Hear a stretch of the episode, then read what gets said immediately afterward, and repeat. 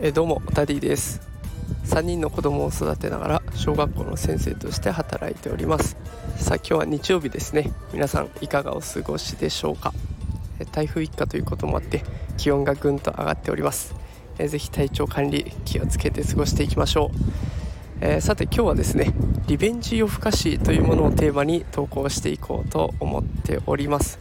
えー、皆さんリベンジ夜更かし聞いたことあるでしょうか？えそれでは本題に入っていきたいと思います。今日もよろしくお願いします、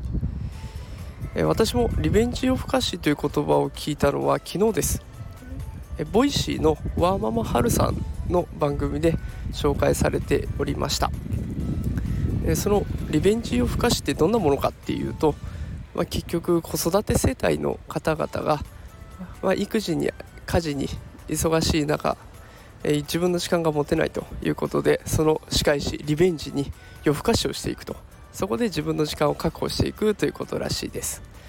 このリベンジ夜更かしまあ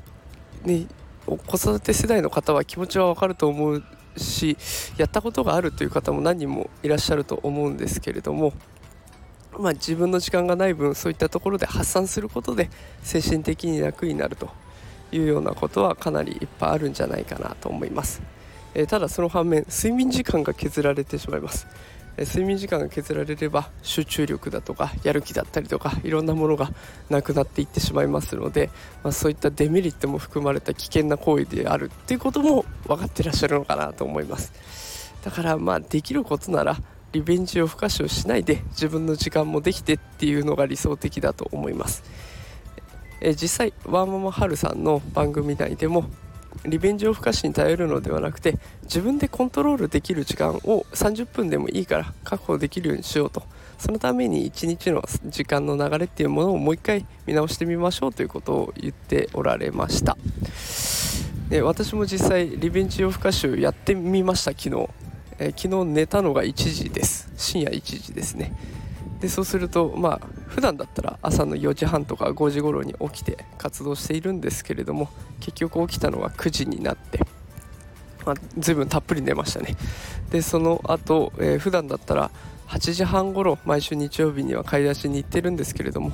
結局着いたのは10時半とかそんな時間になってます。ということでいろいろな作業が遅れてしまい家事も結局妻がいろいろやってくれているような状況です。えー、申し訳ない気持ちでいっぱいなのでなかなかこう頭が上がらないような状況になってしまいました。やっぱりリベンジを不可し、まあ、その時はいいんですけどね。次の日後悔するっていうことが往々にしてあるので、まあ、そこをどうやって防いでいこうかなというところなんですが、まあ、自分の時間をコントロールしていくっていうところを意識してこれから私もやっていこうかなと思います。えっと、私以前親も好きなことをやっていいんだということで配信をさせていただきましたがこういった、はい、あの好きなことをやる時間少しでもいいから確保してあげる。それこそ隙間時間でいいからやっていくっていう風にやるとなんだか自分の心が満たされてわざわざ夜更かしをしなくてもいいかなと、まあ、続きが気になるとかもうちょっとあれをやりたいっていう気持ちはあるんですけれども、まあ、それでも、まあ、今日はちょっと読んだからいいかなとか今日はちょっとゲームやったからいいかな今日体を動かしたからいいかなと、えー、満足感もあるので夜更かしに無理やり頼ろうとするっていう気持ちは薄れてきます。だからやっぱりねあの自分の好きなことっていうのを少しの時間でもいいからやっていくっていうのは大事になってくるかなと思います。さあ今日この後日曜日で、えー、きっとね公園に出かけるとか子供と遊ぶとか、えー、子供とどっか行かないとなとかっていろいろ考えてらっしゃる方もいらっしゃると思いますが、まあ、ちょっとした時間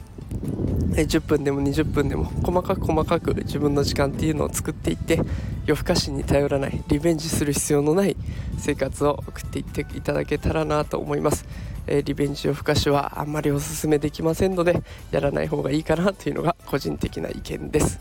えー、それでは素敵な日曜日をお過ごしください。今日はこの辺で失礼します。